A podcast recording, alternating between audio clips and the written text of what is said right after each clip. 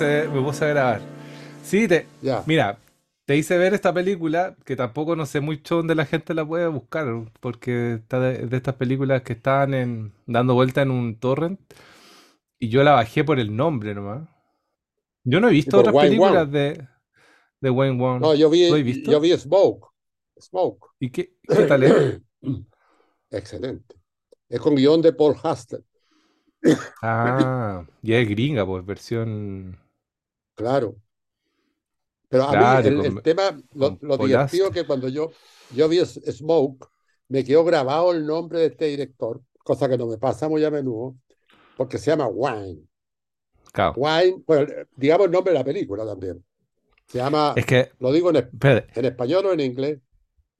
eh, digámoslo en, inglés, pero es que yo, yo me me fascinan esos nombres de películas. Hay otra, hay otra de un japonés que, que no, no, no es muy recomendable ver porque es muy experimental, que se llama To- Emperor Tomate Ketchup. Emperor Tomate.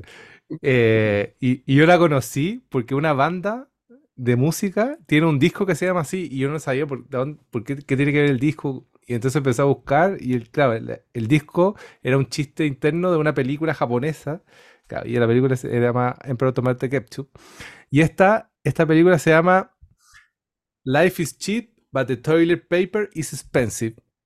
Eh, la vida es cara, o sea, la vida es barata, pero el papel de baño es caro. No, al revés, increíble. al revés. No, pues la, la vida es barata y el papel de baño es caro. es que lo dijiste al revés. Ah, lo dije al revés. La vida es ¿O barata, no? el papel de baño es caro. Claro. Eh, el- el, eh, el- me encantan estos nombres que son totalmente antojadizos, porque no, no, porque ha- hay un tipo de película, eh, bueno, la guerra de las galaxias, punto. Bueno, ¿qué es la guerra de las galaxias? Claro. Pero acá, en Life is cheap, but toilet paper is expensive. La, la vida es, es cara, pero el papel de, o sea, la vida es barata, pero el papel de higiénico es Claro. caro.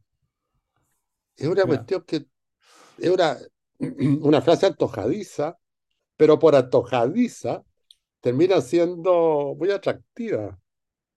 Entonces a mí me pasó que el título de la película me encantó, es de 1989, y Claro. por otro lado Wayne Wang, que no se me había olvidado. Yo, yo recordaba que lo había, yo decía, ¿por qué, por qué no, no, no, no- tengo que haber visto una película de él? Pues ahí me di cuenta que había visto Smoke.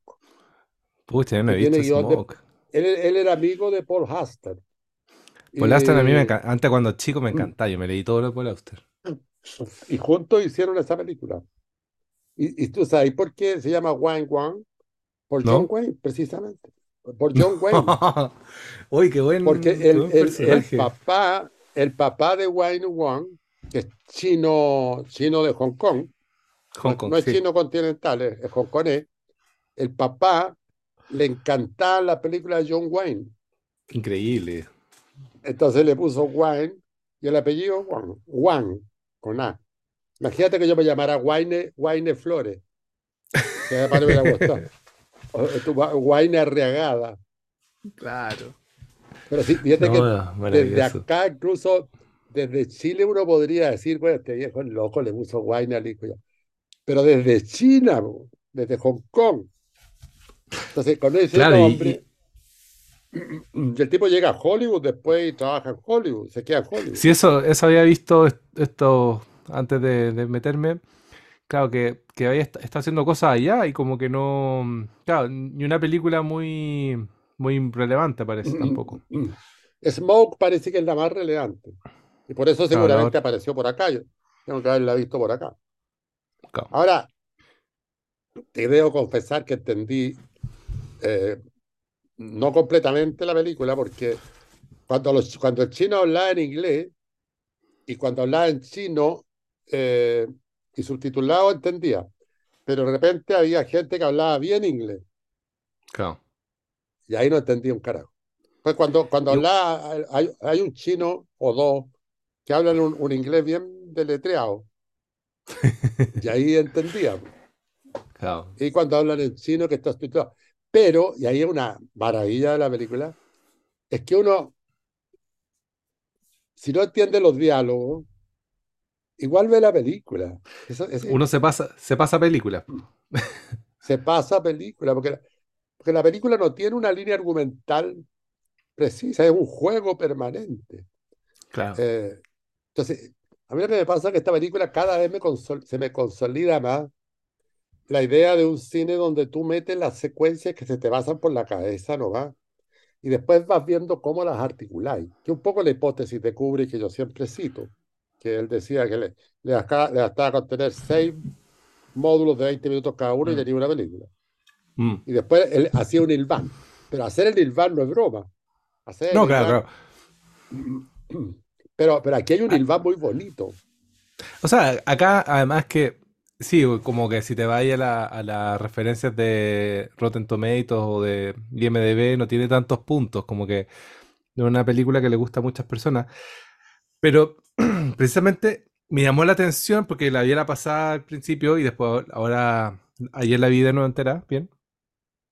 Y mm, precisamente me interesó como la estrategia, porque uno inmediatamente al verla, ver un par de escenas, entendí la estrategia y la estrategia es muy buena, porque la estrategia de la película eh, es, un, es un caso medio, intriga entre un, eh, un- un coreano que viene de, Inglaterra, o sea, de Estados Unidos a Corea, va a estar visitando Corea, y, o sea, un extranjero, y, y tiene algunos roces con, con la mafia, mm, la mafia china, y, pero todo está siempre medio nebuloso, y lo que hace el director es como, como un documental, porque va entrevistando a los personajes. Entonces la película se trata de ir entrevistando a los personajes, entrevistas que no, que no, y esa es la otra gracia, porque son entrevistas que uno podría, podría tener un par de caminos hacia una entrevista, un camino posible es que sea una entrevista así tipo formal, una entrevista documental, pero la otra es como acompañar a un personaje en su espacio y que te diga cualquier cosa, porque yo ahora estoy como revisando más los diálogos, los diálogos no son tan, tan buenos, no son tan interesantes, pero es muy, es muy, es muy visual cómo pone el personaje y lo que expresa el personaje en, en el lugar donde lo pone. Entonces, el personaje se mueve, hay jump cuts, hay como una especie de entrevista muy, muy actual, muy moderna, en, es- en el sentido de cine, cine contemporáneo de hoy, Claro. 2023. Pero a mí Pero está hecha el, el pareció 90, que- y- el, el 90, el, el 89 o el 88. la 89, gra- 89. Pero la he grabado el era- era- 88, pues. Entonces, eh, eh, Seguro, jugado, claro. jugado. Porque no, no son entrevistas estrictamente, son una especie de monólogo. Claro. Pero donde, el- donde el de lenguaje no importa tanto. O sea, hay, hay textos. De, de hecho, hay un texto que traes que, que anoté que, que quiero después echarlo a andar. Pero es texto, pero el texto no es tan relevante. Es, es importante No. el personaje en el lugar. El personaje. La- la- el, el personaje, la risa que tiene, está hablando algo y de repente se pone a reír por la tontera que dijo. De repente Claro. baila. Eh, entonces, son. Y, y está. y está, eh, bueno, eh, es- ese, aparecen varios personajes que hablan a cámara. Todos, pues, todos. Sí, no hay- todos los personajes están en ese juego. Pero hay uno, hay uno al que le pasan el plato con caca al final. Ese no habla, Pero ese es el protagonista, pues, el que va como por los lados. pero, pero no habla. Es que anda con el O sea, sombrero y eh, que eh, termina pero es la voz en off, pues. Es como voz en off. Claro, o eh, sea, él está. Claro, y- Él está como narrando, es como el que narra la historia, pero es, es el, es la excusa. Es él Claro. es la excusa, porque él es el que, el que une, el que ir- irvana a todos los personajes que vemos. claro. Pero Y no, no Ilvana, en el- rol. Ilvana en silencio claro, Y no anda tiene con- y anda con un sombrero vaquero. Entonces, porque es gringo, po, porque Eh, claro. con- con- y al mismo gringo. tiempo tiene pesadillas, Claro, eh, es bonito eso, es muy bonito eso. que también las pesadillas a la vez. Entonces, y, pa- y- porque son múltiples cuestiones que a Wayne Wang seguramente se le ocurrieron, las vio, le encantaron, en fin. Y fue y las puso nomás. Eh, porque si tú tenías una historia construida en base a conflictos centrales y todo eso, no podéis poner cualquier cosa Claro. que te guste. Uno dice, puta, me encanta esta secuencia, pero no la puedo meter porque no me cabe. Dice no me cabe en esta. pero aquí cabe todo. Y, y el, el hilo, porque hay varios elementos que arman el hilo para que uno diga, ah, es película. Eh, el avión, por ejemplo. La película entra con el avión y el avión aparece, aparece como cuatro veces. Sí. Y aparece al final.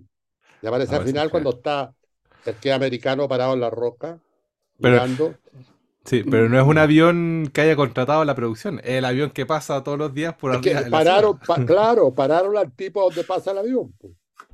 Entonces es, muy genial y además muy bonito el final porque está en un plano bien lejano, el tipo parado en una punta de una roca, el avión pasa, deben haber, cachado ese, ese, punto, que es fantástico, que el avión pasa relativamente cerca.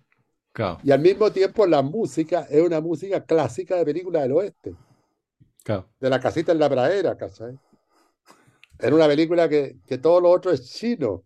Entonces, todas estas circunstancias extrañas hacen que uno pueda seguir la película sin problema. sin, sin, preguntarse, bueno, pero aquí qué está pasando. Eh, lo, que, lo, lo, que a mí me parece que es la, la instalación de un modelo narrativo muy espectacular. O sea, porque estos gallos, como, como muchos, ¿ah? no solo Wine and One, como Ruiz, del quien hemos hablado harto, como que al romper el tema del conflicto central, arman un modelo que es, que es como un modelo de estructura que es como un estante, en el cual uno puede poner una botella de vino, exacto, un exacto. de color, una foto de tu nieto, ¿te cachai? Exacto. Tienes ganas. Y tenía el estante. Entonces, el, el, tema es qué estante pongo. Hay aquí el, el, estante, yo creo que está armado por, esta, por este avión, que pasa como cinco veces, está al comienzo y está al final, y también por una cosa extraña, tú vaya, vaya a entender mejor que yo esto seguramente, que son unos pequeños bloques de un montaje rápido. Sí.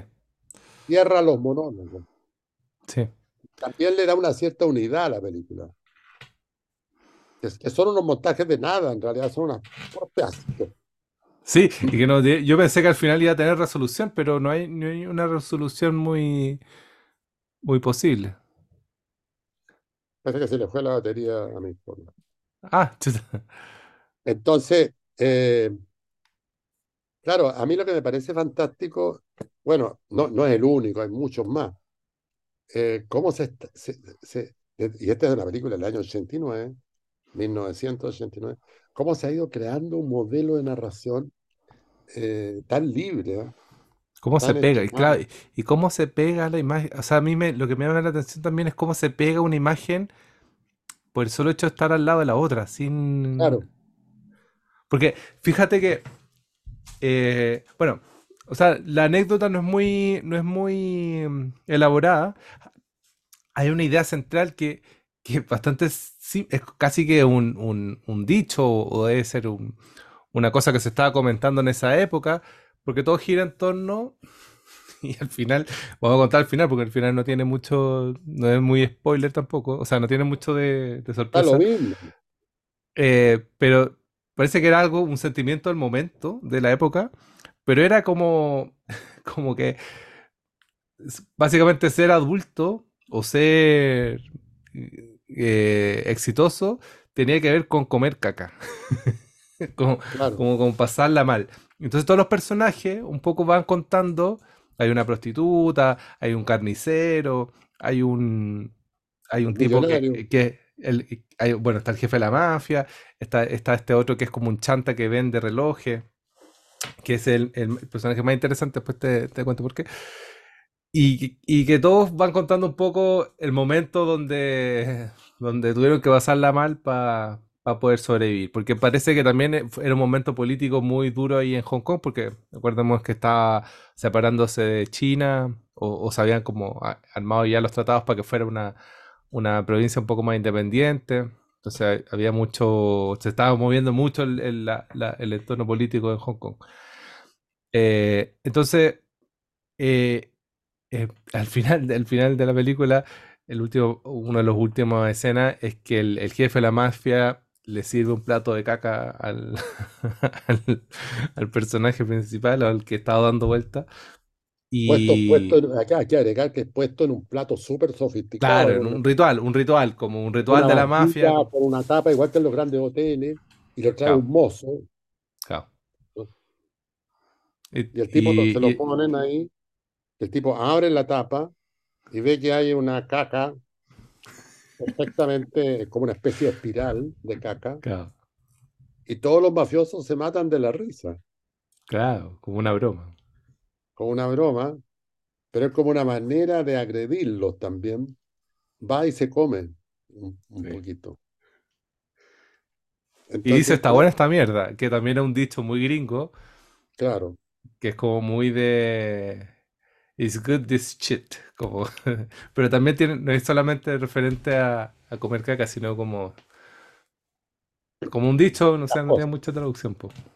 malas cosas. Eh, y...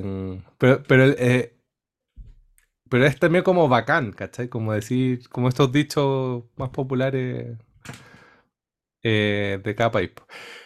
Pero entonces, la, eh, pero también, eh, entonces como bien ambiguo el- ese, ese, ese punto, porque también, no sé, hay un momento, hay momentos súper bonitos, porque hay un momento de una prostituta que cuenta cómo, cómo, cómo fue violada por dos tipos y cómo, cómo sacó adelante esa cuestión. Entonces, hay, hay momentos, o el tipo que vende relojes que, que es una cosa muy genial eh, que, que es el típico embaucador de la calle que tiene- anda como con muchas cosas y vende cosas robadas. Y decía, y falsa, y decía, eh, ¿para qué queréis tener un auto caro o una casa cara si no lo podía andar trayendo? Mejor anda, trae, anda trayendo un reloj. Eh, entonces todo gira en torno a un poco como esta disputa entre quizás como capital y, y, em, y esta sensación que se venía por encima, yo creo, como en Hong Kong, de, de una apertura a cierta riqueza, pero también hay que, hay que comer mierda para pasar esa riqueza, pues, como, como, como que Claro, siento que tiene una, es una lectura eh, al mismo tiempo muy simple, muy, una, una alegoría muy tonta, pero muy pro- pero con una capa profunda y, y que, chistosa, que no sé, estaba funcionando. claro, llam- a mí me parece que se acerca mucho a, a- a un modelo de Ruiz también, ¿no? Entre Sí, pues, otros y a otros más. A Larry Clark también, ¿te acuerdas de Kid? Son películas desordenadas. Eh, Ridley llamaba esto película un cine borracho. le. Entonces, ¿Por qué? Porque decía que equivalía a las conversaciones de bares de claro, borrachos. O no cualquier sí, borracho, sino que eran borrachos que eh, elaboraban, no, no estaban totalmente borrachos, se habían tomado unos tragos, la bohemia, digamos, y se conversaban cuestiones muy interesantes, eh, o sea, paradojas esencialmente, sí, claro. que, que están acá, ¿no? Por ejemplo, comer mierda, todo eso. Está, Eh, está, está quizás, eh, que está justo al medio de la película, que, que también es una de las cosas que me, me- me hizo clic o me llamó la atención, que es que en la mitad de la película, sin mucho, sin mucho como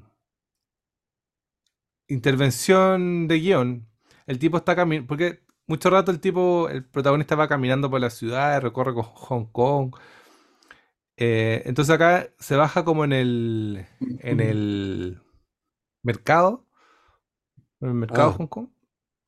Y claro. esa- ese segmento, porque los segmentos van teniendo distintos nombres.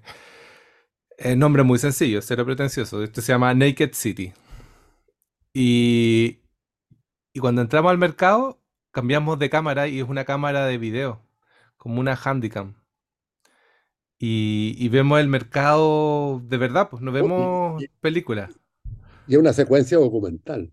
Claro, y, y es muy rara porque entre medio que un tipo bajando chanchos de un, de un, de un camión de carne, al lado hay como una peluquería, Sí, eh, eh, cosa que pasa acá también, en, el mercado pero, también pero, tiene que pero haber un lo, plano lo así. interesante de ese capítulo en Naked City es que es un documental. O sea, no, no es que sea un documental, sino que está filmado. O sea, ya no hay monólogo, no hay prostituta, no hay viejo con los relojes, no hay jefe de la mafia, ni, ni el norteamericano, sino que hay filmación de la calle de Hong Kong, de, de- de un barrio de Hong Kong, que es la, me imagino que una especie de vega, Claro. donde aparece otro elemento que- que le da unidad a la película también. Eh, ¿Cómo lo explico? ¿Qué es la crueldad con los animales? Ah, bueno, sí, es que ese es otro tema heavy, no es Está extraño. permanentemente. Yo, yo no sé si lo hace como un afán crítico. Yo, yo soy animalista, aunque como carne, ¿eh? pero eso es una contradicción. Pero me gustan los animales y me da pena cuando, cuando los veo matan unos patos y dan vuelta mucho sobre el tema de los patos. Salen unos patos colgados. Claro. hay, hay mucha. y Bueno, y después hay una secuencia que a mí me parece asombrosa, porque te desencadena una inquietud tremenda y porque es muy cruel también. No, no, no es que la película sea cruel, sino que la situación es cruel. Es el perro en el andador. Sí, sí, es un perro como un pitbull, algo así, como un perro de pelea. Es un perro de pelea que, que lo están entrenando probablemente. Y lo ponen en un andador, como esos andadores que la gente tiene eléctricos para caminar. Claro. Y el perro ya no da más. Y el tipo le dice, ¡hop, hop, hop! Eh, no sé por qué a mí me, me, me- como que me tocó, me, me dio una cosa dolorosa y se me conectó con, con los patos colgando muertos, la sangre que la muestran bastante cuando matan al pato, las gallinas.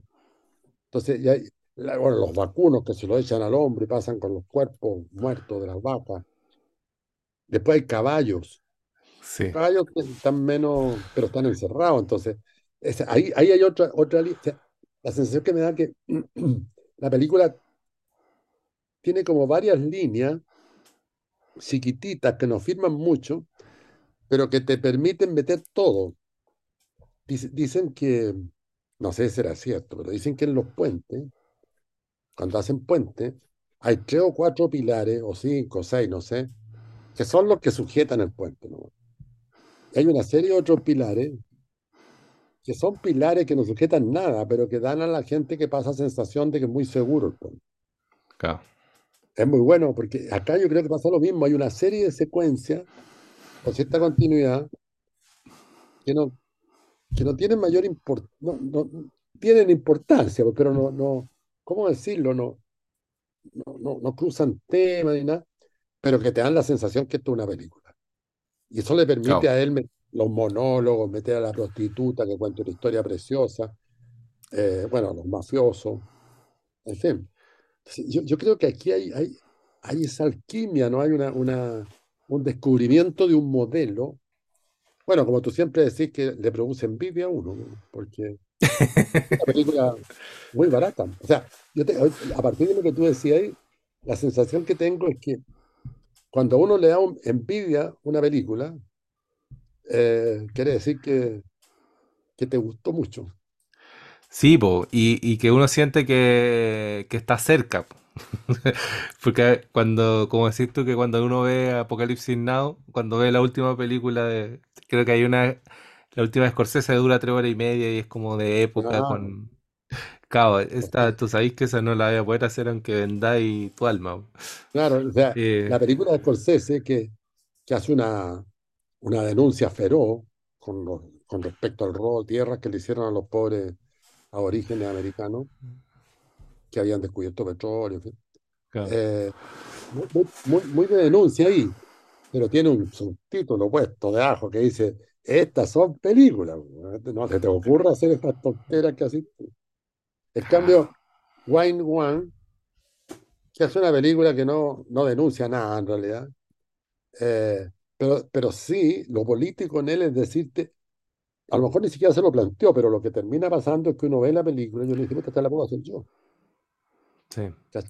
No, pero, pero además yo creo que yo creo que sí es, es bien, tiene algo, tiene un discurso súper claro, pero es bonito la sensación que, que yo creo que es, es donde uno siempre tiende a confundir cuando hace alguna operación artística o cuando trata de hacer algo artístico, es, es como luchar con la con el, el tratar de decir mucho. Aquí hay una, hay como eh, es muy resumible en una frase y eso, eso es lo potente, como hay que comer caca. y, claro, y- tal vez y eso muy sencillo lo da vuelta y lo da vuelta y lo da vuelta. Claro. Y todo lo que ocurra en la película es abarcado por el nombre.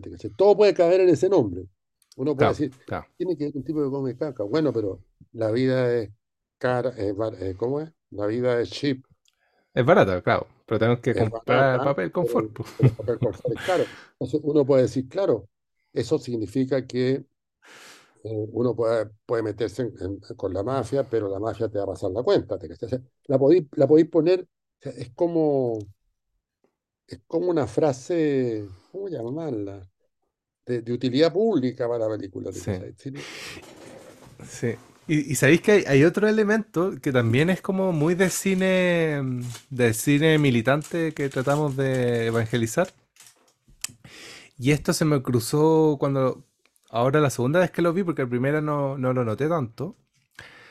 Y, y claro, probablemente, por ejemplo, Tarantino, que es un, un súper mira- mirador de estas películas, de este tipo de películas. Tarantino es un cinéfilo de esos, de esos realmente cinéfilos, no como uno que, que no anota nada y que no se sabe los nombres de los actores ni, ni lo que está pasando en el cine de Vietnam.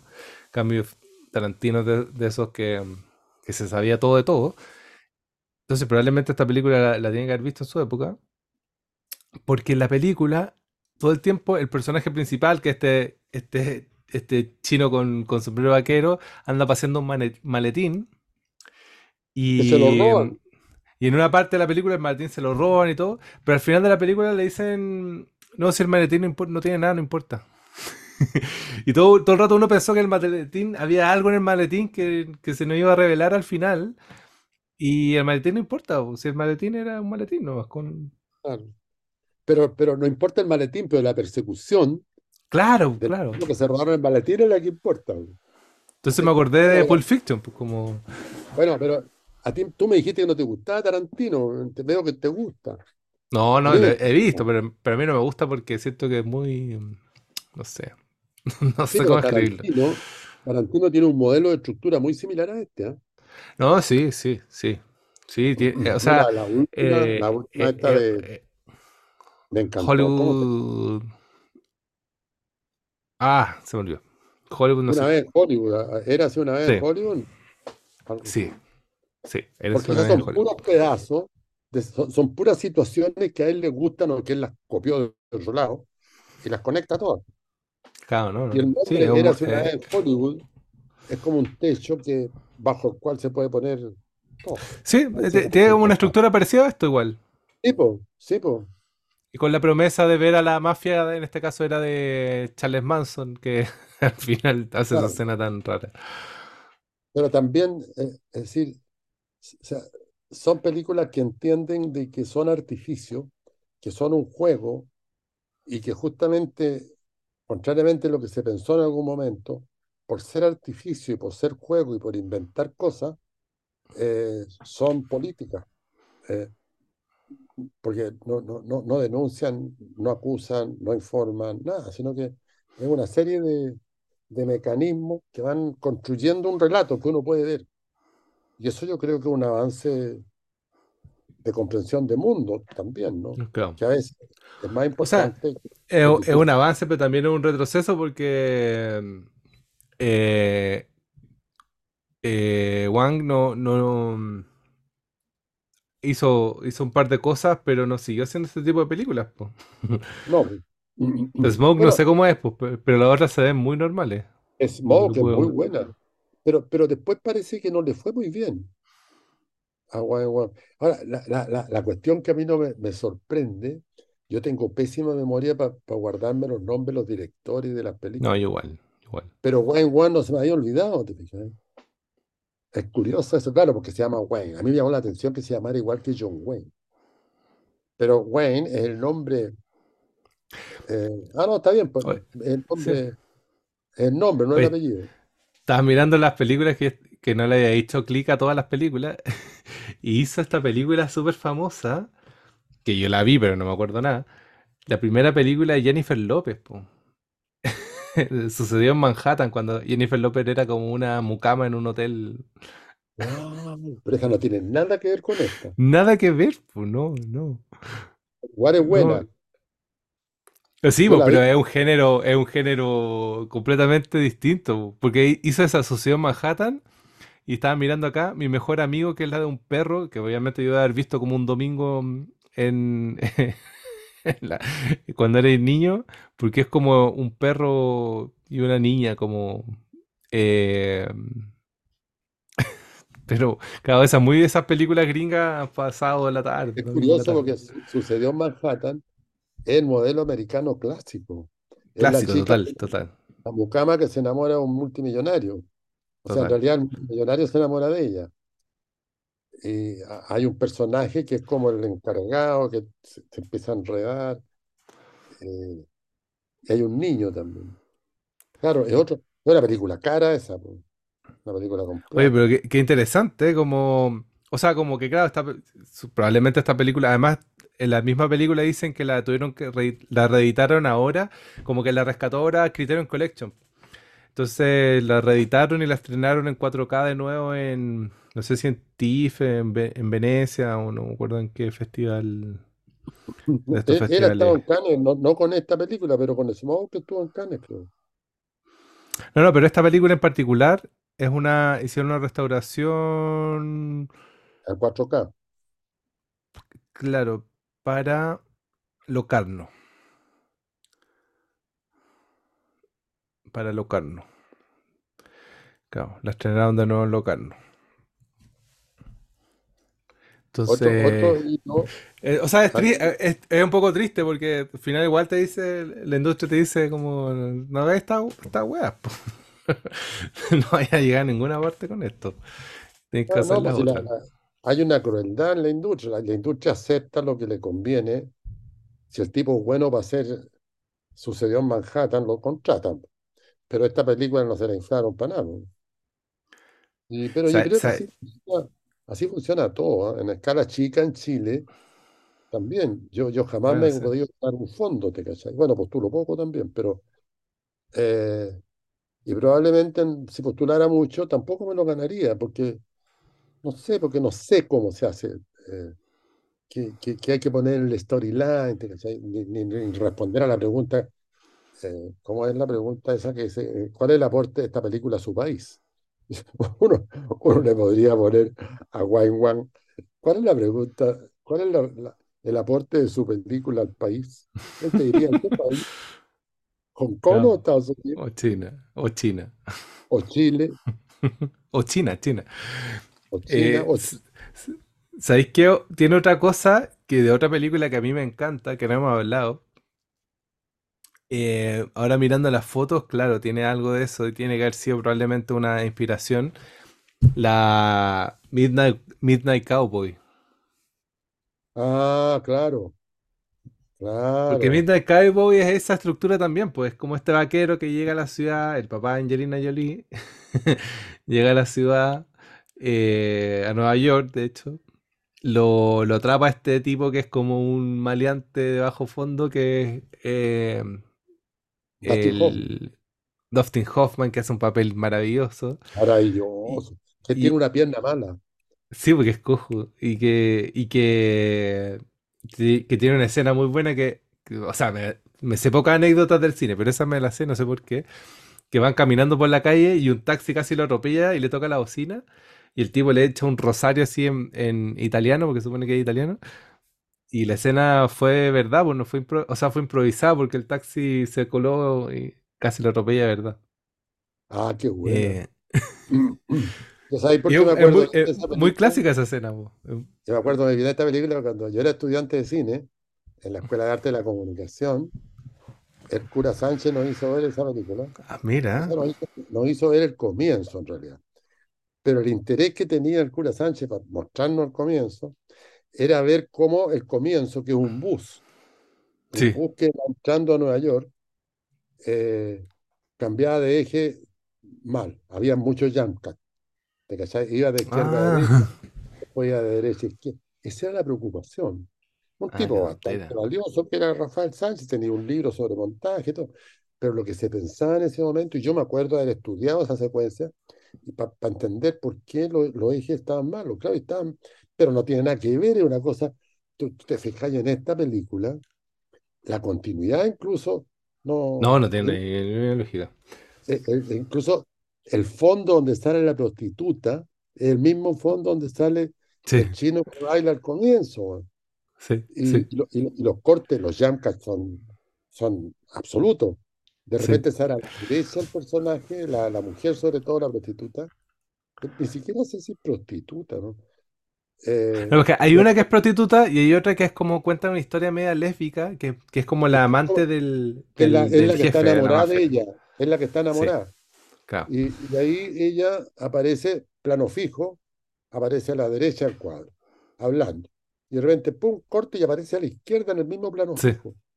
sí. Entonces, es como la eliminación de toda gramática, que un poco lo que hizo la literatura eh, en los 60, con Cortázar a la, a la cabeza y, y toda esa generación, que empezó a escribir del mismo modo como hablan.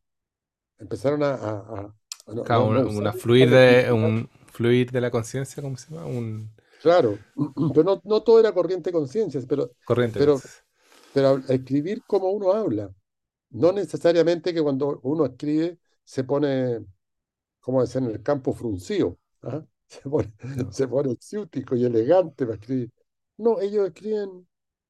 eh, yo me acuerdo en, en, en Rayuela, una novela que me encantó de, de Cortázar, que, que tiene mucho que ver con esto también, ¿ah? Porque eran, era como Mm.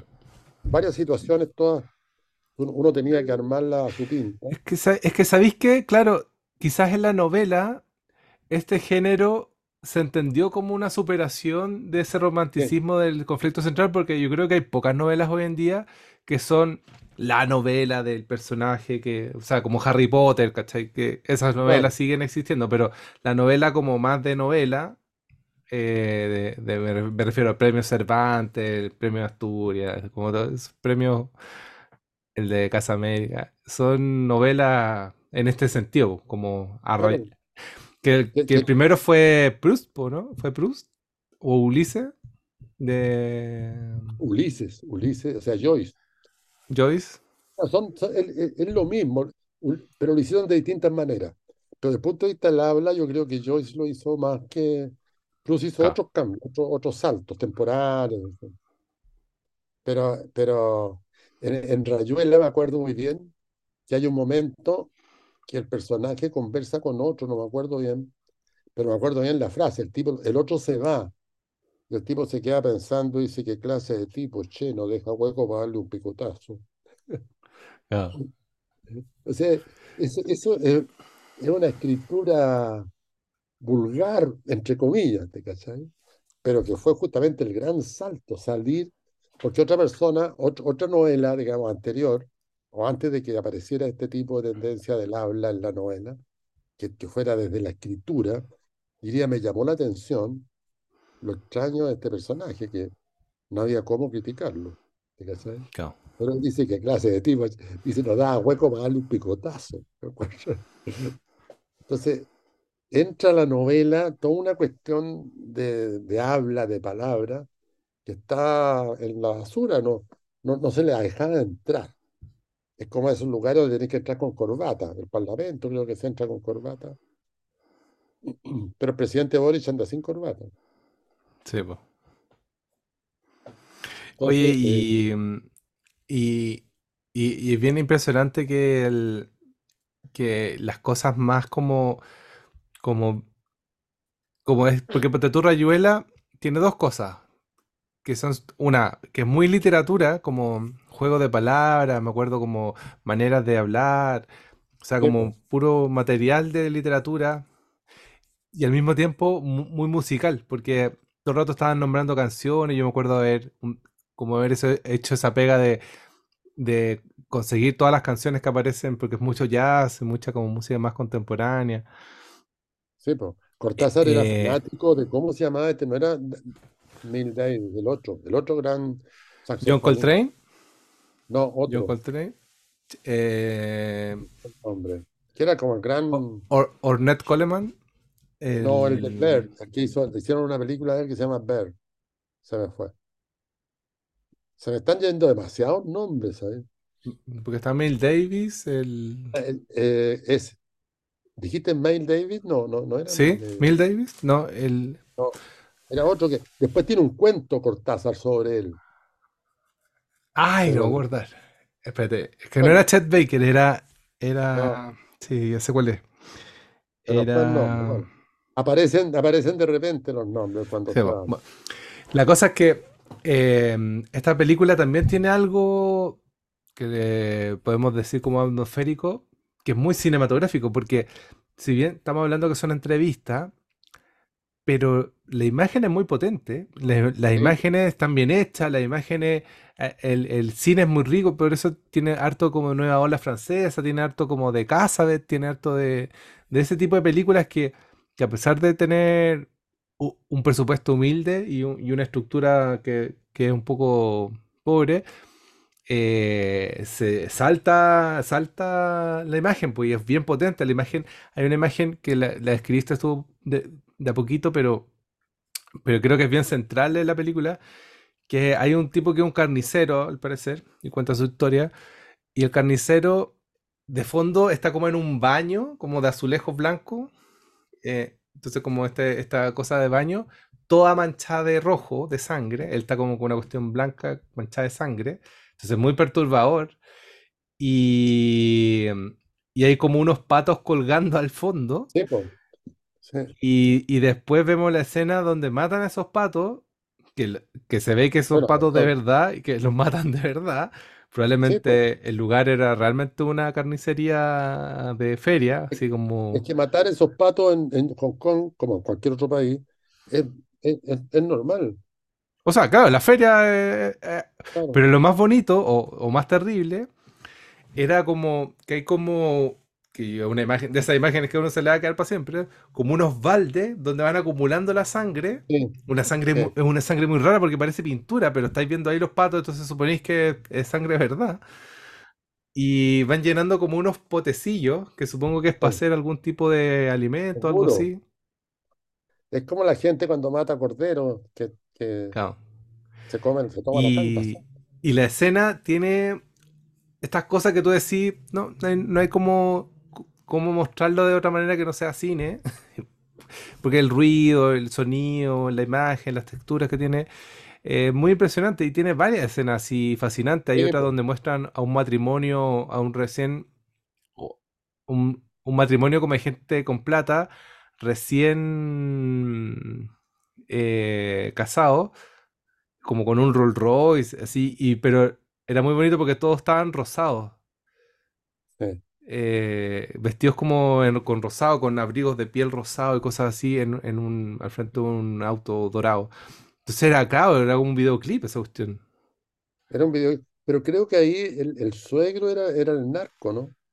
El Claro, como el, el mafioso era. claro. Ahora, y hay otra secuencia, es que él, él elige cuestiones, no sé cómo llamarla, que son imágenes que a ti te, te producen una molestia. El- la que yo te decía del perro caminando, que, la, que un plano largo, eh, esto de los patos, el corte de pedazos de carne de gallina, etcétera, etcétera, etcétera. Y hay otro en que hay un personaje que creo que está hablando por teléfono, está Ah, sí. cagando Ah, es que está ese sí, es que está ese personaje que es como un productor de cine. Sí, es otra historia que no tiene ninguna relación. O sea, tiene, pero es como muy chiquita. Que es como un productor de cine que aparece en un estudio varias veces y están grabando como el sonido de escenas porno. eh, y claro, y en una parte aparece haciendo caca en un baño público y, y el personaje lo está mirando, así como. Sí, lo divertido, lo divertido que el baño público, eh, eh, a diferencia que, no sé, yo lo, yo lo vi en Bolivia eso, pero antes en los trenes había también, que es un hoyo, es un Eh, hoyo, eh, es bien usado en los países asiáticos. Margarita, que ha estado en China, ha tenido, ha visto esos baños y es como, no sé cómo se hace acá. claro, porque es un, ¿qué cosa? No, que como que se cayó mi internet, parece. Sí, pero tenemos imagen. Ahí estamos. No, no, sí, sí, ahora volvió. Pero es que no te escuché el último. lo, lo divertido que es un plano frontal de este hombre haciendo caca en ese hoyo, hablando por teléfono, y habla, le dice que lo que yo más tengo es mi honor. Habla de su honor. Sí. Eh, y es divertido escuchar hablar del honor a un tipo que está encruclillado arriba de un hoyo haciendo caca. de- Y uno dice, ¿para qué esa secuencia? Porque cabe bien en el estante, le va a dar onda al, al estante. Sí. Es, es un encuentro que eh, muy, muy Y, interesante. Y- hay otra, sí, y hay otra que, que también yo creo que es bastante genial, que cuando le roban el maletín, el tipo sale persiguiendo a los a que lo roba, hay un recorrido con una música muy bo- bonito como por todo el mercado. Y al final, la última parte, va pasando un panadero con un saco de harina y, Ah. y el, y el personaje choca con el saco de harina. Y es muy bonita la escena porque efectivamente la cámara, porque vamos como en una cámara en primera persona, la cámara choca con el saco de harina, se levanta la harina por todo el plano, el plano queda en blanco. blanco y después vamos, vemos al personaje caminando como medio derrotado, entero de blanco porque está Pero- como un empolvado. Entonces muy bonita la imagen porque también recuerda un poco como este teatro kabuki, el teatro japonés. po. Claro, como, como tiene un gesto ahí súper extraño y después se sube al metro. Se sube al eh, metro con la cara. Y, y- y- y el blanco que tiene no es llegar y sacarse, porque después como que se pasa el dedo y sale como una especie de capa. claro. Entonces Y es claro, y es como, una tontera, po, pero claro, pero está lleno, está lleno de esas cositas eh, que, que como tienen estos hilvanes, estos palitos que parece que sujetaran, aunque no sujetan nada, eh, uno sigue sin problema. Lo, lo que significa que eh, se está perdiendo la obsesión, el anhelo de fábula. mm, Eh, o sea, no sé si estoy adelantando, estoy demasiado optimista, pero, pero por lo menos, mejor decirlo de otra manera, hay menos anhelo de fábula, si existen estas películas, que antes, en que uno, mm, eh, si no, si no, no, no, no veía quién mató a quién y todo eso, salía molesto al cine. Hoy claro. día hay una transformación de eso. Ya, Oye, hay una. Dale. No, no, no. Dale nomás. No, que iba a decirte que hay un texto del, del tipo que vende relojes, que es como el chanta de la película. Eh, es rara esa, esa, esa unión que parece que es bastante común en el mundo, como entre gente que, que quiere ser rica pero no lo es, y como que compra o vende relojes eh, réplicas o... Me acordé de Paribet también. Me acordé del caso de Tonka. Nivel podría salir en esta película tranquilamente. Totalmente, sí, totalmente. Bueno, y la cosa es que es- sí, y la cosa es que este tipo al final de la película se manda una frase que la, después la, la busqué en, el, en los subtítulos, la, la, la traduje bien para ver si estaba realmente lo correcto. Y claro, dice, puede que seas el jefe de tu propio camino, que es como el, el mantra capitalista, pero el camino que tomes puede que no sea tu propia elección. Encontré que esa frase es una joya, una joya. Puede que seas el jefe de tu propio camino, pero el camino que tomes puede que no sea tu propia elección. Es muy bonita, muy bonita. Es que es feroz porque justamente estábamos conversando en antes eh, de estos héroes que mueren luchando por un proyecto revolucionario Ah, en- bueno, claro. Y tú eres dueño de tu propio camino, pero no es el camino, o uno podría decir sí es, pero, pero ¿cómo los caminos van a estar funcionando en base a héroes que mueren en batallas que no podían ganar por ninguna parte? claro. Entonces, es- es- la frase es muy feroz. Dentro de una película tan desordenada como esta también, ¿no? Claro, y, y el personaje más inesperado, porque el personaje de donde nadie podría recoger una enseñanza de vida, porque es un personaje totalmente absurdo, como medio bastardo, porque es como un tipo que no, no tiene una relación con el personaje principal, es el tipo que se pilló en la calle que le quería vender un reloj. Eh, pero fíjate la frase, o sea, yo creo que la película fue armada por cositas como esta, como, oye, tengo Sí. esta frase, ¿a dónde la pongo? Tengo, tengo esta, este plano de una persona caminando con la cara blanca en el metro. eh, quiero, vi otra vez unos patos en la feria, quiero grabar esos patos. Y, así fue metiendo cosas en este estante. ¿Y, y qué hilo puedo inventar? Y ahora me acordé a propósito de otro hilo, que es el primer personaje que aparece, Ah, que está hablando en lo mejor y de repente se pone a bailar. sí, Creo que dice, puedo sí, bailar un baile, un Walter Strauss, algo así dice. sí, sí, sí, sí. Y, y se pone a bailar, ta, ta, ta, ta, ta, y baila. Pero baila un buen rato y se ríe. Bueno, y eso es el comienzo, la- una de las primeras imágenes, no, si no es la primera. Y Es después, en la, sí, cualquier la rato, primera. a- en cualquier momento, casi al final de la película, aparece de nuevo en el mismo lugar haciendo baile también.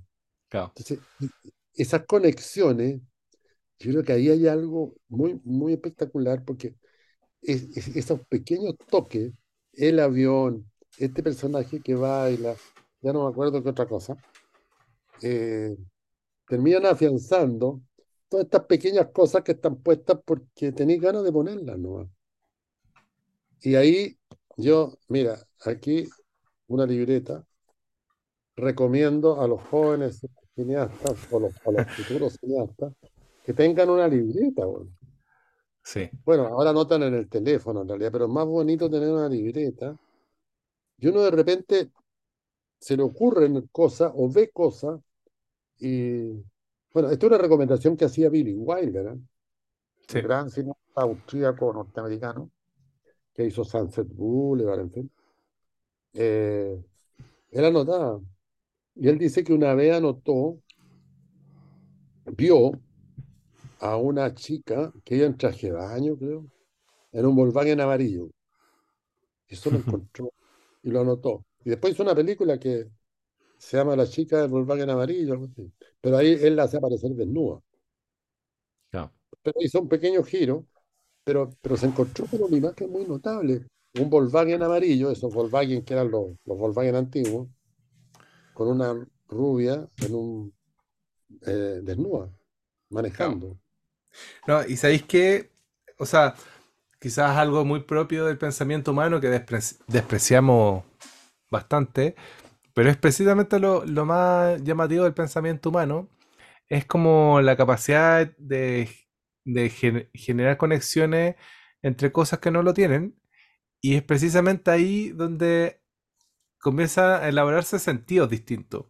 Eh, el otro día, a propósito de un, de un filósofo que andaba acá en Chile, un eh, Cosia, Cocha, eh, que trabaja mucho con plantas y cosas así, eh, decía, tiene una, toda una, una línea de pensamiento que va de, la idea del jardín. Y que el jardín, por ejemplo, es un lugar eh, de muchas conexiones heterogéneas, como que hay muchos tipos de plantas armando, armando un, un- todo y una relación más, más allá de la relación como ecológica, como una relación estética. Y que y, y esta, es su, esta es la bola que proponía también. eh, y que quizás probablemente las primeras ciudades partieron por jardines. Porque como que, claro, la- eh, los humanos se empezaron a, congregar en relación a la unión de, de de cosas heterogéneas y se fueron construyendo. Y, y- y también no es tan loco pensar porque en todas las ciudades el centro de la ciudad es una plaza. Eh, Sí, entonces, pero, pero la ciudad, la ciudad medieval no tenía centro. no tenía centro. No, no, no, pero, pero, pero, pero sí hay una, hay un, antes de la ciudad medieval, sí hay una, una congregación de, de humanos en relación a, a- a conexiones heterogéneas, como, como que eso es el, claro, como hay periodos de la humanidad donde nos pasamos por ahí, pero, pero también justo en, en la, en la, en la Edad Media empieza a construirse la idea de jardín, de jardín botánico, de, Claro. de... En realidad, en realidad yo estoy hablando del castillo, del, del, del- del espacio territorial del castillo. Que Claro, claro. eso no tenía centro, en realidad. Aunque tenía, porque había un donde estaba el rey, o sea, el señor feudal.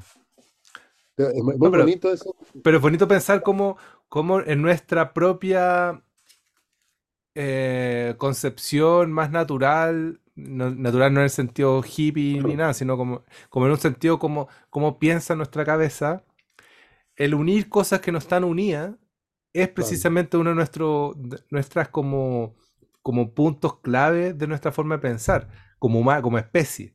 Eh, después hemos encontrado como otras formas de ordenar esto y de, y de organizar y de estratificar y de clasificar. Pero, pero justamente esa cosa que tiene nuestra cabeza, que todavía las inteligencias artificiales no lo tienen, los robots ni nada de eso, es cómo juntar cosas que no tienen sentido y, y hacer que eh, emerja cosas. Disparatear. ¿no? Disparatear, Pero, pues el disparate. oye, el viaje nomás, pues. El viaje, Claro, tengo ganas de ir a Iquique. claro, Y vaya Iquique estáis uniendo dos puntos, dos conexiones. Eh, eh, me acuerdo de una película de Linklater que se llama Salto a la vida, algo así. Que el tipo agarra una foto de él, que es una, se- una secuencia. También, eh, esa película es muy parecida de estructura. Agarra una película, una foto de él cuando era guagua y otra de cuando él es grande. Entonces ¿cómo, cómo, qué pasó aquí? claro, ¿Cómo se juntan estas dos cosas? ¿Te cachai? claro. Pero qué bonito es, una cosa muy fome, porque uno podría decir un cliché, pero publicar una foto tuya cuando eres niño y una foto tuya cuando eres grande, es un... O sea, ahí está toda la historia al tiro, pero no es la historia pausada de cada uno de los acontecimientos, sino que es una historia que uno como espectador... eh, el- yo, yo tengo una foto que a veces he pensado usarla, pero es muy fea, es donde yo estoy vestido de primera comunión, con un traje blanco y con un rosario en la mano y así. Y, un- y un- y uno de estos libritos que le dan a uno cuando hacía la primera comunión. Oye, Entonces, me eh, acordé, nada que ver, pero me acordé del, del, del jazzista, eh, Charlie. Parker. Charlie Parker. Charlie Parker, ¿viste que uno se acuerda? Charlie Parker, po. Cortázar tiene un cuento de, de que va en el metro Sí, y cacha que el metro se demora dos minutos o tres minutos en llegar a la otra estación, pero si él lee, eh, él lee en menos de tres minutos el cuento ese que igual se acaba cuando llega a la estación. No me acuerdo cómo conecta con Charlie Parker, que sería que cuando tú lo escuchas el tiempo pasa de otra manera. En fin, es es súper... Yo lo leí hace mucho tiempo y me dejó muy fascinado. Bueno, y no había escuchado nunca a Charlie Parker, pues y ahí, esto en Valdivia, en el Ah, año 60. Y de ahí me empecé a buscar a Charlie Parker, que no era fácil como hoy día, que llegáis y anotáis en, claro, dos clics y listo. No, tuve que preguntar quién conocía a Charlie Parker, en fin. Y al final un profe del Austral, Guido Muti, que le gustaba mucho el cine, el profesor de inglés, y que tenía muchos discos, 33 un tercio, eh, y yo eh, le dije, muchas gracias, yo no entendí por qué le gustaba tanto a Cortázar. Porque no, no, no, no, no tenía una percepción de, de lo maravilloso que es Charlie Parker. Todos esos Claro. saxofonistas. Bueno, hoy día sí puedo darme cuenta. O sea, ni siquiera me doy cuenta, me puede gustar. Pero ahí, con ese profesor, le dije, no, me encantó, pero en realidad no, no me pasó nada. Así pasa con las obras. Bueno, Claro, pero, eh, eh, pero yo creo que es claro, es, es la búsqueda como de esta, de esta, ir en contra un poco de la homogenización de la cuestión, Claro. de la Bueno, cosa. entre otras cosas, eso es lo que hace Charlie Parker. Todo el jazz, pues, todo el jazz eh, trata Bueno, un poco de eso. todo esto que sa- Coltrane, que tú lo nombraste recién, Charlie Parker, sa- eh, sa- ¿cómo se llama? Miles Davis, El eh, de, todos tocan de una manera como no se debería tocar.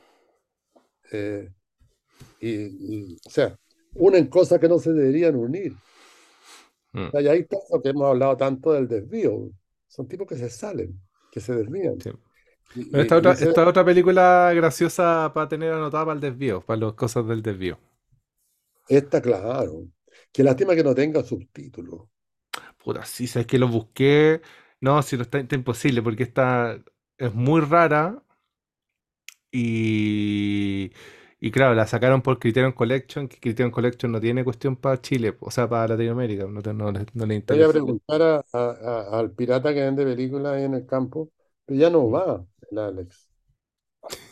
Que, bueno, lo, lo Se fantástico de jubiló. esta jubiló. Esta película es que uno la puede ver sin entender todos los textos. Bueno, sí, y, y- y también rescatando algo que decía Godard, que, que en un momento no lo entendía, pero ahora ya lo entiendo más, que a él le gusta entrar al cine, pero sin saber la película y sin entrar al principio. Exacto, Y, claro, y se salía antes a veces también. claro. Es que a mí me encanta ese criterio, porque yo soy, no enemigo, pero la cinefilia, ¿te cachai? No, O sea, claro, que sí, es total. ¿viste, viste la película de Wayne One? No, ah, puta, no, es que tenéis que verla, mira, ¿te cachai? Y, y fetichizar la película. Sí. Eh, ahora con el Fidox me ha tocado que me escriben, oye, Carlos, tenéis que ir a ver esa película. Si puedo, voy, si no puedo, no la veo nomás, no pasa nada. Eh, a lo mejor una manera poco culta de funcionar, pero, pero yo, yo estoy más conectado de Godard, o sea, o- o- llegar atrasado a ver una película no me molesta en nada. Incluso ver secuencias de película tampoco me molesta. Me, me gusta, Ojearla, ojear las películas. claro. O sea, yo pasaría a ser llamado en la naturaleza un omnívoro. Eh, no No un cinéfilo. Oye, bueno, eh, estamos Sí, terminando. ya. Vamos a ver la noticia, vamos a ver a Milei. Vamos a ver el discurso de Milei, eso va a ser atroz. Habría, que ponerle, no llores por mi Argentina a, a. Oye, deberíamos ver alguna película argentina. Yo justo estaba. mm, Sí, sería bueno. Quizás podríamos ver a Regman. Regman, ¿qué película tiene Regman? El. Es que eh, hay- parece que hay una de movie que, que, mm, que hicieron un- una. Una. ¿Cómo Pero se llama? Un especial. en el, en el, Pero que no hemos, que hemos, no hemos hablado. Eh, eh, Silvia Pietro- Prieto. No A la. Dani le encanta esa Ya, película. pues, ¿cómo se llama la película? Silvia Prieto. De Martín Rechtman. Rechtman. Ya, Aprovechamos con la él. Argentina. Y aprovechamos de hablar mal de Milei. No, no sé. Eh, qué cosa, estos países estamos, es decir, es que todo el planeta es igual. Todo el planeta, no, sí, va a salir Trump y, y Trump va a estar demandado como por ocho cargos, así Claro, que uno está. dice, somos un país pobre, por eso pasan las cosas acá en América.